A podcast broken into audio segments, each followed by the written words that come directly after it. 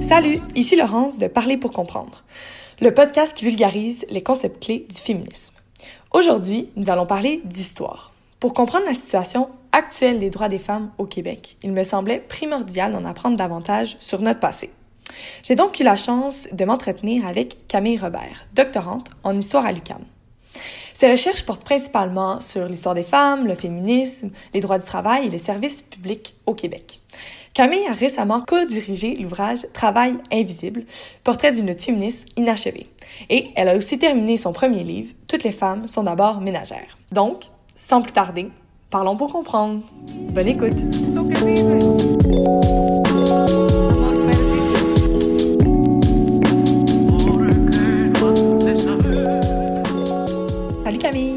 Euh, premièrement, je tiens à dire un gros merci d'être présente avec moi aujourd'hui.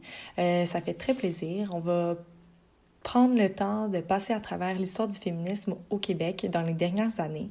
Euh, mais avant tout, avant de tomber dans le vif du sujet, j'aimerais ça que tu nous parles un peu de pourquoi tu t'es décidé à te spécialiser dans l'histoire des femmes et euh, par rapport au féminisme.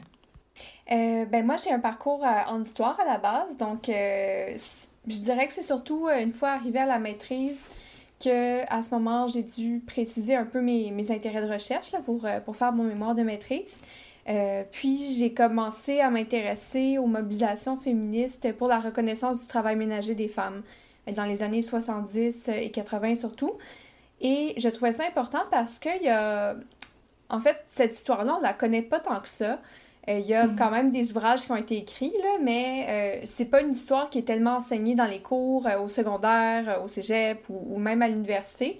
c'est une histoire qui reste quand même assez marginalisée. Puis j'ai l'impression aussi que quand on parle des avancées en termes de, conditions des femmes, euh, on présente ça souvent comme des cadeaux qui ont été un peu accordés par euh, le gouvernement aux femmes, que ce soit le droit de vote, que ce soit euh, les garderies, alors que derrière ça, il y a souvent plusieurs décennies de, de mobilisation qui ont été menées par des groupes de femmes. Donc, pour moi, c'est important de remettre de l'avant cette histoire-là. Puis dans le cas du travail ménager en particulier, ben euh, en fait, on pourra y revenir plus tard, mais je trouvais que c'était une mobilisation pour laquelle il n'y avait pas eu de victoire significative. Là, en ce moment, avec la, la situation liée au COVID, à la COVID, on, mhm. parle beaucoup de, de, la charge mentale euh, qui est décuplée là, pour les femmes à la maison, surtout celles qui ont, qui ont des jeunes enfants. Euh, mais donc, on, on, voit que tous ces combats-là aussi se prolongent dans le présent. Il y a encore beaucoup, énormément à faire. Puis c'est utile de connaître euh, l'histoire pour euh, savoir où on, où on s'inscrit un peu dans tout ça. Est-ce que tu penses qu'on comprend, on comprendrait puis on pourrait plus s'adapter à la situation du COVID en ce moment si on avait mieux connu notre histoire aussi puis qu'on aurait mieux pris le temps de la décrire à nos jeunes puis à nos populations? Ben, j'ai l'impression parfois que les, les, gouvernants, les décideurs font les mêmes erreurs. Tu sais, là... Mm-hmm. Euh, ça touche pas seulement la, la, charge mentale ou le travail ménager, mais même on voit ce qui se passe en ce moment dans le secteur public avec les infirmières, avec les préposés aux bénéficiaires, euh, qui sont surtout des femmes.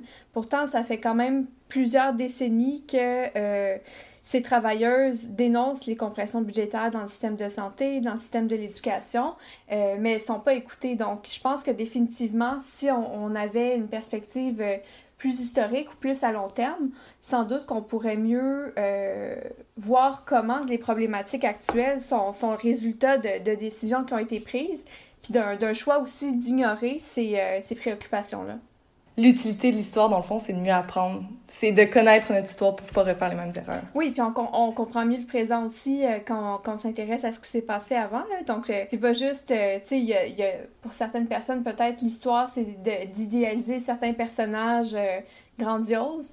Mais l'histoire, je crois, c'est aussi celle des gens ordinaires, puis ça nous renseigne aussi sur, sur ce qu'on vit en ce moment. Super intéressant. Euh, ben, je pense qu'on peut commencer. Euh, on peut commencer, dans le fond, au début des années 20 avec les suffragettes. Donc, première question, qui sont les suffragettes et que revendiquent-elles? C'est euh, en fait c'est surtout des militantes qui ben issues de la bourgeoisie je dirais donc des femmes c'est ça généralement qui étaient qui étaient mariées à des des hommes quand même assez fortunés qui avaient des positions de pouvoir euh, dans, euh, dans la colonie canadienne ou même euh, bas canadienne. donc, c'était des femmes qui étaient issues de la bourgeoisie, qui étaient francophones, anglophones. Puis ce qu'on a appelé les suffragettes, en fait, c'était des militantes pour le droit de suffrage des femmes. Il faut rappeler qu'à l'époque, les, les, femmes, ben, en fait, je vais remonter même un petit peu avant, au, au, tout début du 20e siècle, euh, les femmes n'avaient pas le droit de vote. Euh, mais il faut rappeler quand même, puis là, justement, c'est euh, quand même important d'utiliser la perspective historique pour mhm. remettre, remettre ça en contexte. certaines femmes propriétaires avaient déjà eu le droit de vote. Il y a Denise Baillargeon qui a publié un, un livre récemment qui s'appelle, je l'ai ici, je vais le retrouver, Repenser la nation. Puis ça a été souligné aussi dans des recherches de, de plusieurs historiennes avant les femmes propriétaires avaient le droit de vote, donc elles pouvaient exercer un droit de vote. Et ce droit de vote-là leur a été retiré dans les années 1830, soi-disant parce que euh, c'était pas la place d'une femme que d'aller euh, dans la sphère publique, de se présenter dans les bureaux de vote. Donc ça, c'est un droit qui a été perdu quand même. Mais euh, au début du 20e siècle, il va commencer justement à avoir des, des regroupements de femmes qui vont être formés au Québec pour venir revendiquer une égalité de droits, si on veut, ou euh, à tout le moins l'accès à certaines sphères dont les femmes étaient exclues. Euh, c'est le cas notamment de l'éducation. Donc les femmes ne pouvaient pas accéder à certains programmes euh, à l'université. Elles avaient, difficilement accès à, à l'éducation qui n'était pas élémentaire. Donc elles vont se mettre à revendiquer le droit de vote. Mais ce qui est intéressant, c'est que elles vont pas nécessairement toujours le faire dans une perspective égalitariste. Souvent, elles vont le faire dans une perspective euh, que certaines chercheuses ont appelé maternalistes. Donc, elles vont dire, euh, finalement, nous, ben, on, sait ce qui est bon pour la famille, on sait ce qui est bon pour nos enfants, pour nos maris, tout ça. Donc, accordez-nous le droit de vote, puis on va pouvoir défendre euh, ces préoccupations-là à travers l'exercice de notre droit de vote. Donc, il y a plusieurs associations qui vont se former. Donc, c'est ça, il y a le, le, comité de suffrage provincial qui est créé en 1922, puis l'Alliance canadienne pour le droit de vote des femmes en 1927. Donc, il faut dire qu'à ce moment-là, quand ces associations sont fondées, les femmes avaient déjà obtenu le droit de vote au fédéral en 1918. Euh, puis il faut rappeler la plupart des femmes parce que les femmes autochtones n'ont pas obtenu le droit de vote à ce mhm. moment-là. Les femmes d'origine asiatique non plus n'ont pas obtenu le droit de vote à ce moment-là. Donc, euh, certaines femmes canadiennes avaient déjà le droit de vote. Mais ensuite, les, euh, les militantes... Oui? Pour faire la différence, c'était pas seulement les femmes propriétaires comme à l'époque dans les années 1800. Non, c'est ça. C'était vraiment toutes les femmes, mais non racisées. Exactement. C'est ce qu'on appelle le, suffrage universel des femmes, mais bon, faut rappeler que c'était pas toutes les femmes non plus. Mhm, Donc, c'est ça, au provincial, par contre, au Québec, euh, les, les femmes ont toujours pas le, droit de vote, et c'est pour ça que ces associations vont être fondées dans les années 1920. Euh, ça va prendre quand même plusieurs années, là. finalement, c'est seulement en 1940 le droit de vote au provincial va être accordé. Puis ça, on appelle ça souvent la première vague du féminisme. Ben, quand on parle de première vague, justement, c'est tout, euh, tout le mouvement pour euh, venir revendiquer un élargissement des droits des femmes, surtout dans la sphère publique, je dirais. Donc, euh, comme j'ai dit un peu plus tôt, ça touche l'éducation, ça touche euh, les professions qu'elles peuvent exercer. Par exemple, les femmes peuvent pas euh, être médecins, elles peuvent pas pratiquer le droit, etc. Les demandes étaient quand même diversifiées, même si on entend souvent seulement parler du droit de Exactement. Donc, ça touchait vraiment, tu sais, un ensemble de droits. Il y avait aussi des préoccupations par rapport au droit familial. Donc, à l'époque, les femmes qui se mariaient perdaient pratiquement tous leurs droits. Elles devenaient vraiment des mineurs du point de mhm. vue de la loi.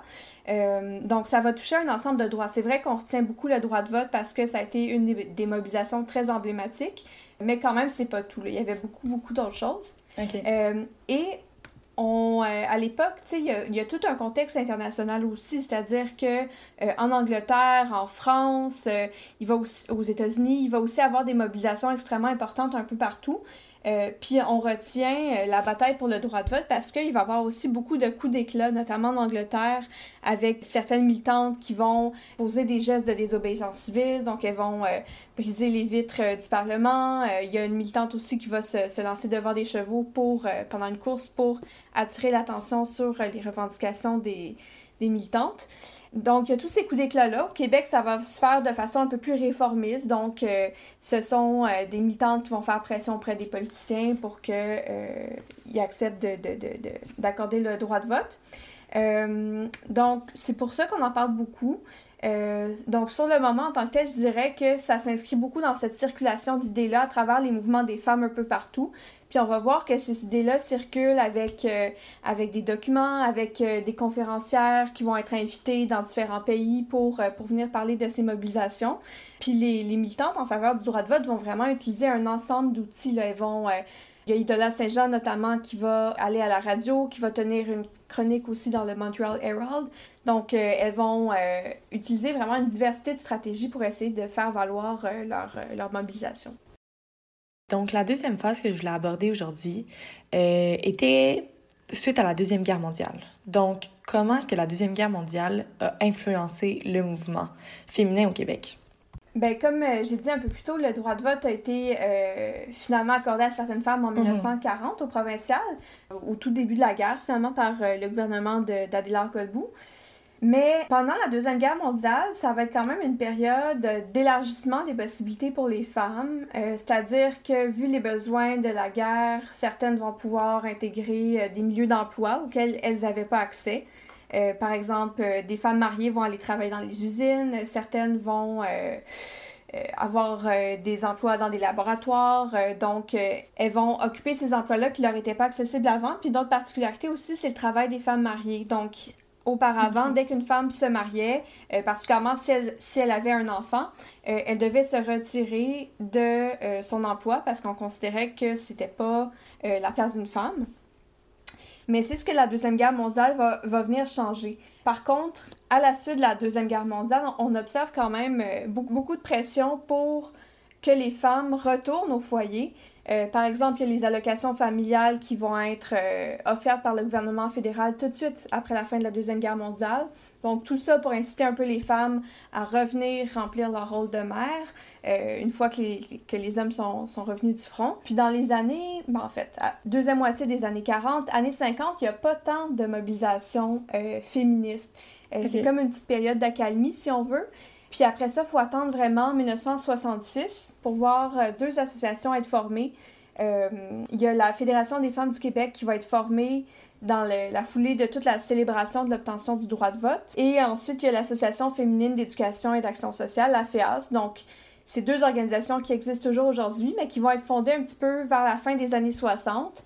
Et à ce moment-là, on parle pas encore exactement de deuxième vague, c'est plus des militantes issus de, euh, encore une fois, des milieux libéraux. Euh, dans le cas de la FIAS, c'est beaucoup plus des femmes euh, qui, sont, qui viennent des milieux ruraux, donc des, des femmes d'agriculteurs et tout ça. Et elles vont se rendre compte justement que ben, la situation des femmes, même si on est rendu dans les années 60, n'est pas encore égalitaire. Il va y avoir des réformes par la suite. Là. Elle constate la nécessité de se mobiliser et c'est à ce moment que ces deux associations quand même importantes là, sont formées. C'est quand exactement que la deuxième vague va commencer? Euh, quand on parle de deuxième vague, généralement on réfère à la fin des années 60 et au début des années 70. C'est dans toute la foulée de ce qu'on a appelé euh, la nouvelle gauche. Donc, euh, on commence à voir émerger plusieurs mouvements sociaux, euh, par exemple des mouvements euh, contre la guerre du Vietnam, le mouvement étudiant. Aux États-Unis, il y a le, même à Montréal aussi, le mouvement Black Power. Donc, il y a plusieurs mouvements de libération qui, qui germent un peu partout, je dirais, en Occident. Et les, euh, les militantes féministes vont beaucoup s'inspirer de cette idée-là de libération. Donc, elles disent c'est pas suffisant d'avoir une égalité de droits, il faut vraiment euh, venir libérer les femmes de, euh, des différentes structures d'oppression. Ça, sur le plan des idées, je dirais que c'est une, particularité. C'est-à-dire qu'avant, on revendiquait vraiment cette égalité de droits-là, mais les militantes de la deuxième vague vont dire ben c'est des structures euh, c'est pas seulement d'obtenir le droit de vote, c'est pas seulement d'obtenir le droit d'aller travailler ou d'accéder de, à, à l'éducation universitaire. pour vraiment défaire ces structures d'oppression-là. Puis c'est à ce moment-là que euh, plusieurs militantes vont commencer à parler de patriarcat, euh, qui est mhm. compris vraiment comme un, un, système de domination des hommes sur les femmes dans un ensemble de structures dans la société. Et elles vont le lier aussi avec d'autres systèmes de domination, notamment colonialistes, capitalistes, donc, elles vont voir comment toutes ces structures d'oppression-là ont un effet, disons, sur le vécu des femmes. Puis, euh, à partir de ce moment-là, elles vont cibler plusieurs enjeux qui étaient souvent jugés comme étant privés par les militants de la première vague. Par exemple, la situation, euh, des situations comme la violence conjugale, comme les agressions sexuelles, comme euh, le travail ménager justement. Donc elles vont voir que tout ça ben c'est pas des problèmes privés, c'est pas des problèmes entre des individus, c'est vraiment des problèmes structurels euh, et qui sont liés à ces euh, systèmes de domination. Fait que ce serait pas seulement une question de donner les droits aux femmes, mais plutôt rebalancer et repartager les tâches pour que tout le monde puisse profiter de leurs droits de la même façon aussi. Oui, aussi, puis de, de venir transformer les mentalités, de venir transformer la société. Donc, il y avait beaucoup plus euh, un, potentiel, euh, je dirais, radical, dans le sens que elle voulait vraiment aller à la racine de ces problèmes-là pour euh, essayer de changer la donne. OK. Puis ça, c'était un mouvement qui était partagé vraiment à travers le monde occidental. Oui, donc il va y avoir plusieurs collectifs qui vont être formés. Par exemple, aux États-Unis, il y a le Women's Liberation Front en 68, il y a le mouvement de libération de la femme en France en 69, si ma mémoire est bonne. Puis au Québec, il y a le Fonds de libération des femmes du Québec qui va être formé en 1969, à l'automne. Donc, euh, on observe vraiment, là, c'est... Euh, toute euh, l'éclosion de cette idée de libération des femmes. Ça serait quoi les grandes victoires, les moments marquants dans cette période-là? Parce qu'il y a beaucoup de mobilisation, mais est-ce que ça a eu des impacts réels sur la vie des gens? à mon avis, une des plus grandes mobilisations et victoires, ça a été euh, par rapport à l'autonomie corporelle, que, que, ça concerne euh, l'accès à la contraception ou même euh, l'avortement aussi. Là. Comme on sait, l'avortement était criminalisé en 1988, là, au moment où il y a eu l'arrêt Morgan Taylor. Puis l'accès à l'avortement, ça a vraiment été une des mobilisations fortes là, des, euh, de la deuxième vague féministe. En 69, il y avait eu déjà une petite ouverture, si on veut, au niveau du code criminel, parce que c'était un geste sanctionné par le code criminel. Donc en 69, euh, le, le, fédéral va euh, élargir un peu l'accès à l'avortement en disant que si, euh, pour des raisons de santé euh, physique ou euh, mentale, donc si la, la, mère est en détresse psychologique, il peut y avoir avortement, mais avec l'accord d'un comité thérapeutique composé de trois médecins. puis la plupart des médecins acceptaient pas de pratiquer les avortements, donc en pratique, c'était pratiquement c'était impossible à obtenir. Là. Euh, c'est à ce moment que des militantes féministes, en complicité avec euh, certains médecins, ont commencé à mettre sur pied des cliniques d'avortement dits clandestins. Euh, puis à Montréal, un des médecins qui, qui était connu pour pratiquer ces avortements-là au début des années 70, c'est le docteur Henry Morgan Taylor. Euh, puis les militantes du Front de libération des femmes du Québec et ensuite du Centre des femmes ont beaucoup justement aidé à mettre en place ce réseau-là euh, donc, lorsque des femmes voulaient obtenir un avortement, elles étaient, euh, elles les contactaient, puis euh, elles pouvaient aller obtenir une interruption de grossesse qui était, sécuritaire, parce qu'à l'époque aussi, il y avait beaucoup de, de charlatans. Ça se pratiquait de façon qui n'était pas nécessairement sécuritaire pour, pour la vie de la femme. Donc, ça, ça a été extrêmement important. Puis, il y a eu cette mobilisation-là. éventuellement qui s'est soldée avec le procès du docteur Henry Morgan Taylor, puis en 1988, finalement, ben, l'avortement a été décriminalisé. Est-ce que c'est un droit qui a vraiment été utilisé quand même assez rapidement ou ça a pris du temps avant que les mentalités changent dans les familles pour que ça soit accepté? Non seulement légalement, mais socialement. Oui, ben, je crois qu'il persistait quand même un certain tabou là, autour de mhm. l'avortement. Il y en a encore aujourd'hui, d'ailleurs. Euh, mais euh, il y avait quand même une certaine tolérance là, au Québec. Mhm. Par exemple, certains CLSC, avant même la, la décriminalisation, commençaient à, le pratiquer, euh, mais c'était plus en milieu urbain. Donc, encore là, ça posait plein d'enjeux au niveau de, de l'inégalité de l'accès à, l'avortement. Euh, c'est-à-dire qu'en région, pour des femmes qui voulaient en obtenir un, ça devenait extrêmement compliqué.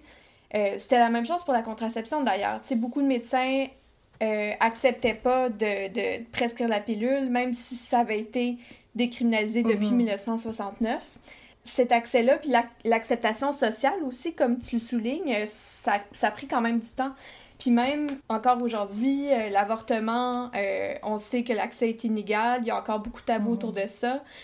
pour la contraception, il y a eu plusieurs enjeux qui ont été soulevés par rapport au risque pour la santé des, des personnes qui, qui prennent parfois des hormones, un stérilet, etc.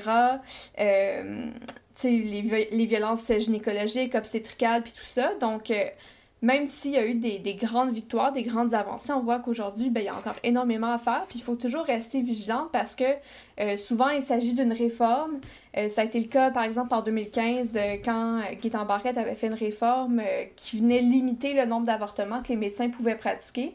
Ben, chaque décision gouvernementale peut aussi constituer un recul pour, pour l'accès à ces droits-là. Puis on le voit aussi en ce moment un peu autour de nous avec les États-Unis, dans certains États où ça a été juste par rapport au COVID puis la gestion des hôpitaux, c'est un droit souvent qui va être mis de côté assez rapidement. Oui, oui, tout à fait. Il y a, il y a des cliniques qui ont été fermées, là, justement, dans la mhm. situation de, de COVID. Puis euh, aux États-Unis, c'est épouvantable, mais en ce moment, depuis plusieurs années, il y a euh, de plus en plus de restrictions, euh, de restrictions face à l'accès à l'avortement. puis, tu sais, même au Québec en ce moment, puis ailleurs aussi. Mhm. il y a plusieurs, euh, plusieurs enjeux par rapport euh, aux conditions d'accouchement dans le contexte de la COVID. Donc, euh, certains hôpitaux, comme l'hôpital général juif, avaient rendu une décision où la personne accompagnante, souvent mhm. le, conjoint ou la conjointe, était exclue de l'accouchement. donc, c'est ça, il faut toujours rester vigilante. si on revient un peu à notre sujet, comment les différents groupes féministes ont évolué et se sont différenciés. Euh, puis c'est quoi la radicalisation qu'on a pu percevoir? Dans les années 60-70, admettons? Ben, je dirais qu'il y avait comme euh, deux, peut-être plus, là, mais au moins deux visions qui se côtoyaient, deux visions importantes. Euh, d'un côté, il y avait des militantes qui étaient, disons, un peu plus libérales, un peu plus âgées aussi, par exemple celles qui étaient engagées dans la Fédération des femmes du Québec ou euh, dans la FEAS, justement. Euh, puis de l'autre côté, il y avait des militantes plus jeunes, plus radicales, qui étaient issues euh, des mouvements de contestation, mouvements étudiants, mouvements syndicaux, indépendantistes, etc. Ensuite, entre ces militantes plus radicales, aussi là, il y avait différentes différentes factions entre celles qui étaient plus d'inspiration marxiste, celles qui étaient plus d'inspiration euh, radicale contre le patriarcat. Donc, il y avait beaucoup de tendances à l'époque. Puis cette radicalisation-là s'est faite, dans le fond, au début des années 70. Oui, fin 60, début 70. Ben, comme on, avait discuté plus tôt, il y, y, avait tous les courants d'idées autour de la nouvelle gauche, des mouvements, des mouvements de contestation populaire. Euh, il y avait beaucoup, beaucoup euh, d'idées qui circulaient à l'époque sur, sur le capitalisme, sur l'impérialisme les militantes plus jeunes, tu sais, qui provenaient mhm. des mouvements sociaux, euh, vont beaucoup s'inspirer de toute cette, cette littérature-là pour euh, essayer de réfléchir à la condition des femmes. Euh, donc, je dirais que c'est ça, tu sais, qui a mené probablement une pensée qui était plus radicale, à des gestes d'action aussi qui étaient plus radicaux. Euh, donc, plusieurs d'entre elles vont faire euh, des coups d'éclat. Euh, donc, elles sont pas dans la concertation auprès des politiciens, elles sont vraiment, tu sais, sont là pour brasser la cage, si on veut. Mhm. Puis pour que les choses changent maintenant, tu sais, pas dans 15 ans, pour que ça change vraiment dans l'immédiat. Puis c'était quoi, en fait, leur principale revendication à ce moment-là? Comme on a dit, l'avortement, la contraception elles vont aussi, euh, ben moi j'ai travaillé là-dessus, là, mais il y avait plusieurs revendications autour de la reconnaissance du travail ménager des femmes. Euh, par exemple, certaines militantes ont revendiqué un salaire pour le travail ménager euh, en disant que ben, finalement tout système capitaliste s'appuyait sur le travail gratuit des femmes qui était fait à la maison. Donc, pour essayer de revaloriser ce travail-là, redonner une autonomie aux femmes, puis faire contrepoids au système capitaliste, il fallait revendiquer un salaire. Euh, d'autres vont aussi réclamer des garderies. À l'époque, il faut rappeler qu'il n'y avait pas encore de mhm. CPE, ça c'est venu dans les années 1990. Euh, Mais si on disait, ben, pour que les femmes puissent travailler, il fallait finalement que, que quelqu'un euh, s'occupe des enfants. puis on, c'était pas les conjoints qui le faisaient, évidemment. Est-ce que la, euh, le salaire octroyé pour les travaux ménagers, est-ce que c'est quelque chose qui a déjà été considéré, discuté? Parce qu'on sait qu'aujourd'hui, c'est pas le cas. Est-ce que c'est quelque chose qui a été euh, même considéré dans les années 70 ou pas vraiment? Euh, ça a été énormément discuté, cette revendication-là. ça n'a jamais été... tu sais, ça... Il n'y a pas eu d'occasion, si on veut, de, de le tester, mais mhm. ça a quand même été dans, dans les programmes du Parti québécois au début des années 70. Euh, avant qu'ils prennent le pouvoir. Là. Donc, euh, les deux premiers programmes, je ne me rappelle plus les années, je pense euh, genre 73 et 75, je ne suis plus certaine. Mais donc, ça a quand même été dans le programme de rémunérer le conjoint qui était au foyer. Il y a eu un symposium féministe à Montréal assez important où cette revendication-là a été abordée. par des militantes. Euh, la plupart des partis politiques à l'époque avaient pris position en faveur ou en défaveur du salaire au travail ménager. Même chose pour les syndicats, euh, pour, euh, pour différents groupes militants. Donc, c'est une revendication qui a été quand même assez discutée, débattue, mais elle n'a jamais vraiment été retenue par une organisation pour être mise en pratique. OK, puis c'est quelque chose qu'on a un peu oublié. C'est moi où on n'en parle plus vraiment de nos jours, c'est même plus une question. On n'en parle plus vraiment, mais sais, toutes les. Euh, par exemple, la situation actuelle avec euh, le PCU, tu sais, qui est offert. Je sais pas, tu sais, ça me fait réfléchir beaucoup. Tu sais, il y a des, des, des questions de, de revenu minimum garanti, de, de, de sécurité euh, salariale, puis tout ça. Je trouve que ça remet quand même un peu l'idée dans l'air du temps. tu sais, particulièrement à Montréal, pour les personnes qui peuvent plus aller travailler, qui doivent s'occuper de leurs enfants à la maison. Euh, ben finalement, on considère que ce travail-là a un peu une valeur, là, puis que de s'occuper des enfants aussi, c'est... Euh, bref, ça, ça, je réfléchis à tout ça, mais c'est... Euh, ah, mais c'est intéressant comme c'est intéressant comme comparaison. Puis on parlait tantôt de mouvements radicaux. Quel a été l'impact de ce mouvement radical-là sur la perception de la, de la population? Est-ce que la population s'est un petit peu séparée un peu plus du féminisme et l'a accepté un peu moins? C'est certain que ces militantes-là étaient perçues comme étant radicales dans les années 70 quand, elles, quand elles, euh, se mobilisaient. Mais il y a quand même eu au Québec beaucoup d'appui par rapport euh, aux mobilisations pour l'accès à l'avortement. Euh, je pense que si les moyens ont parfois choqué un peu, les revendications en tant que telles ont fini par trouver leur place, puis à être acceptées. Puis je pense que ça se reflète peut-être dans le fait que euh, au Canada, il me semble qu'on est la seule province à avoir un, réseau euh, public de garderie. Euh, on est la province où mhm. il y a un congé parental le plus généreux. donc, toutes ces revendications-là, on le voit, ont eu quand même un, un impact politique dans les programmes publics. Fait que je pense que ces revendications-là ont fait leur bout de chemin quand même, tu sais, même euh, si, euh, c'est ça, à l'époque, euh, ces, militantes pouvaient être souvent jugées ou critiquées, tu sais, mais... mais leurs, idées étaient quand même écoutées et non seulement rejetées parce que là, c'était comme, c'était trop, puis il y avait des stéréotypes par rapport aux féministes. Moi, j'ai l'impression, puis, tu sais, même quand il y a eu ce qu'on a appelé l'affaire Chantal Daigle en 1989, il y a eu énormément de support, là. En fait, je sais pas si tu connais, mais c'était une femme qui euh, s'était séparé d'un conjoint puis qui voulait se faire avorter. L'avortement venait d'être décriminalisé. Son conjoint avait réussi à obtenir une injonction d'un juge pour l'empêcher de se faire avorter. Euh, puis c'était à l'été 1989 et il y a eu une mobilisation nationale pour soutenir cette femme-là, pour qu'elle puisse réussir à, se faire avorter. Euh, puis elle a été aidée par des militantes féministes notamment qui ont finalement réussi à lui faire traverser la frontière américaine pour qu'elle puisse aller se faire avorter aux États-Unis parce que euh, elle pouvait pas le faire ici. En fait, elle s'exposait à une peine de prison. Puis euh, ça a duré euh, plusieurs semaines, plusieurs mois dans les journaux où euh, on parlait que de ça.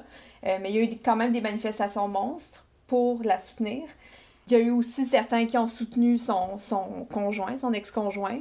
Mm-hmm. Ce qui est tout à fait normal. Il y aura toujours tout le monde est deux bords. Oui, mais quand même, ça donne un peu le pouls sur, euh, sur euh, le soutien qu'il pouvait y avoir là, pour. Euh, à partir des, des années 1900-1990, tu dirais que c'est quoi les grandes étapes? Je sais que c'est un peu plus récent, mais les grands moments. Hum, ben, dans les années en fait, depuis les années 90, début 2000, il y a eu mhm. quand même deux mobilisations très importantes. Il y a eu la marche du pain et des roses en 1995.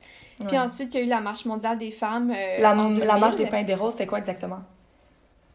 Euh, c'était une marche qui, se déroulait au Québec.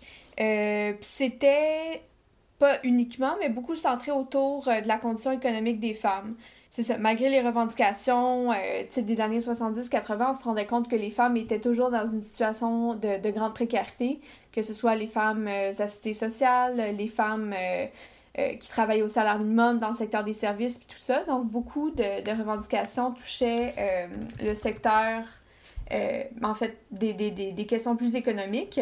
Puis c'est aussi à partir de ce moment-là, je dirais que le, le mouvement des femmes a commencé à être je, je vais de façon très modérée, là, mais un peu plus inclusif. Euh, parce que avant, Euh, les collectifs féministes, on peut considérer la condition des femmes immigrantes, la condition des femmes racisées. Ça va un peu commencer à changer avec la marche du pain des roses. Donc, euh, par exemple, on va certaines revendications vont toucher les femmes immigrantes pour, pour qu'elles aient au niveau du parrainage, c'est-à-dire que souvent elles dépendaient de leurs parrain, qui était leur mari, dans leur statut d'immigration, puis ça les plaçait dans des situations de vulnérabilité quand même. Et donc, la marche du pain des roses, euh, ça va rassembler à peu près 800 marcheuses qui vont se rendre jusqu'à l'Assemblée nationale du Québec pour faire valoir euh, ces revendications-là. Puis, c'est à la suite de cette marche-là que l'idée va un peu germer d'organiser une marche mondiale des femmes pour l'an 2000, euh, à l'initiative de la Fédération des femmes du Québec. Et c'est là que ça va prendre vraiment une. que ça va atteindre une portée plus internationale où des, des, collectifs de femmes un peu partout dans le monde vont se rassembler euh, ensuite. est-ce que euh, c'est là qu'on peut parler un peu de la troisième vague du féminisme? Euh, ben, on peut, euh, tu sais, ça émerge quand même dans, je dirais, dans les années 90, d'abord aux États-Unis. tu sais, la troisième vague, ça va venir élargir quand même les perspectives féministes. Il y a plusieurs catégories de femmes qui vont revendiquer d'être plus prise en compte, si on veut, dans les mobilisations, que ce soit justement les femmes immigrantes ou racisées. Euh, dans certains cas aussi, euh, ça va être euh, ça va être les femmes lesbiennes qui avaient été quand même invisibilisées dans les mobilisations auparavant. Il y avait des collectifs, mais quand même, c'était peu pris en compte. Puis cette, cette troisième vague-là va aussi beaucoup questionner, tu sais, qu'est-ce qu'on appelle le nous femmes, si on veut. Donc, qu'est-ce qui forme la cohésion du groupe femme, qu'est-ce qui forme la cohésion du groupe féministe? Puis ça va être euh, à ce moment-là justement que euh, les revendications vont être un petit peu plus élargies. Puis je pense à ça vite vite, c'est quand dans le fond qu'on qu'on a commencé à parler du, euh, du droit au travail du sexe et tout ça? Est-ce que c'est dans les années 90 aussi, dans une certaine différenciation? Ben, dans les années 70, c'est ça qui est quand même intéressant avec euh, la mhm. revendication du salaire au travail ménager. il va y avoir beaucoup de liens de solidarité avec euh, les travailleuses du sexe.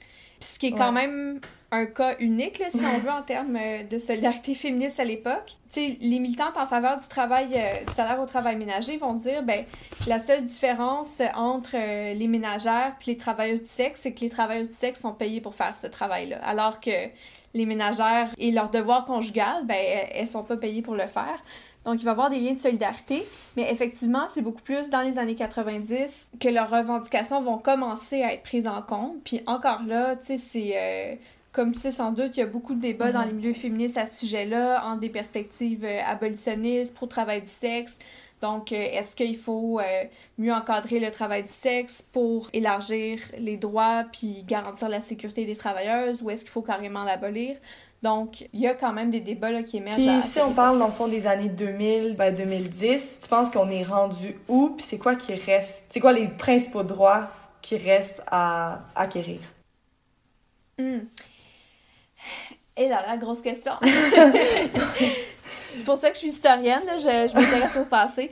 Mais euh, non, sans blague, c'est que les années 2010, tu sais, je les ai plus connues, moi, là, comme, euh, comme militante. Fait que c'est difficile parfois d'avoir euh, d'avoir un recul. Mais toi, en tant que militante, sinon, c'est une question plus personnelle. C'est ça. Ben, tu sais, je te dirais que, tu sais, même, là, on a parlé de première, deuxième, troisième. Mais il y a même une quatrième vague qu'on euh, attribue aux années 2010 avec... La euh, troisième vague serait à peu près finie. Oui, ouais. Mais en fait, tu sais, les vagues, euh, tu sais, c'est pas non plus... Il n'y a pas une date de départ puis une date de fin. Non, non. Tu sais, on, on l'utilise, tu sais, définir certains courants d'idées, si on veut, puis certains courants de mobilisation. Mais, tu sais, dans les années 70, il y a encore des militantes, tu sais, qui peuvent se rapprocher plus de la première vague, comme aujourd'hui, il peut y avoir des militantes qui se rapprochent des mobilisations de la deuxième mhm. vague. C'est ça. Mais la, la, quatrième vague, en fait, elle a, ce terme-là a été utilisé pour qualifier toute l'éclosion des, des, militantes féministes plus sur Internet, avec euh, les blogs, avec euh, l'utilisation de Twitter, de Facebook, euh, de Tumblr, Instagram. le mouvement MeToo aussi, qui est plus sur les réseaux sociaux. OK. Oui.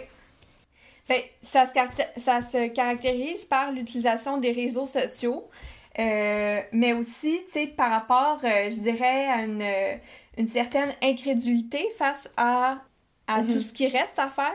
Euh, puis le mouvement MeToo, c'était beaucoup ça, j'ai l'impression, là, de dire, euh, ben voyons donc, tu sais, qu'il y a encore autant d'agressions sexuelles qui surviennent. Euh, voyons donc qu'il faut encore se battre pour, pour que notre consentement soit respecté.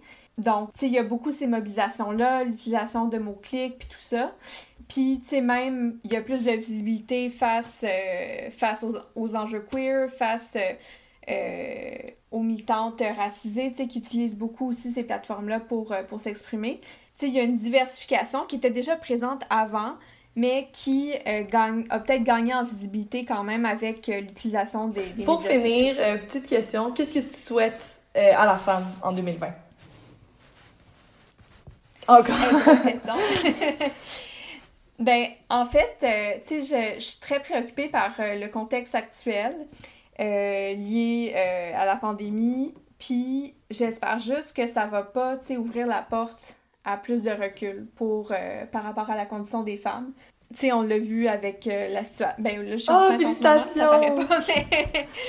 Merci! Je vais accoucher bientôt, mais j'ai... c'est quand même très préoccupant pour pour, euh, ben oui, évidemment, euh, mhm. si on est enceinte, mais aussi euh, par rapport aux soins des aînés, par rapport aux soins des personnes en situation de handicap, puis par rapport aux travailleuses aussi, évidemment, dans le réseau public, là, qui sont surtout des femmes. Dans les CHSLD, c'est énormément des femmes, des femmes racisées qui travaillent en tant que préposées aux bénéficiaires. Puis, tu sais, j'espère qu'à plus long terme, tout ça, tu sais, va pas s'effriter, c'est-à-dire que après toute cette crise-là, il va falloir qu'on se, se, souvienne que, mhm. que c'est les femmes, effectivement, qui ont été au front, puis que euh, ça se traduise pas en, en des reculs, tu sais. Puis que euh, les, les, droits qu'elles devraient avoir, euh, que ce soit des, des, meilleures conditions de travail, que ce soit accès à des garderies, mhm. pour, pour pas devoir s'occuper des enfants toute la journée à la maison, ben, que ces droits-là soient garantis, puis qu'il y ait des avancées à, la suite de tout ça. Euh, on va voir ce qui va arriver, on peut pas euh, on peut pas beaucoup prévoir, mais euh, c'est une de Puis pour terminer, aurais-tu un livre, un podcast, un film, n'importe quoi, pour continuer un petit peu à apprendre sur le sujet et sur l'histoire des femmes? Mm. ben, il y a le livre Le féminisme québécois expliqué à Camille qui a été écrit par, par Michel Dumont, mm-hmm. qui est une historienne. Donc ça, je trouve que c'est une bonne petite introduction. Sinon, il y a le livre euh, Repenser la nation de, de Denise Baillargeon sur les mobilisations pour le droit du suffrage, si jamais c'est quelque chose euh, qui vous intéresse. Puis sinon, euh, j'avais beaucoup aimé sur des perspectives justement plus, plus critiques, il y a le livre Un féminisme décolonial de Françoise Vergès.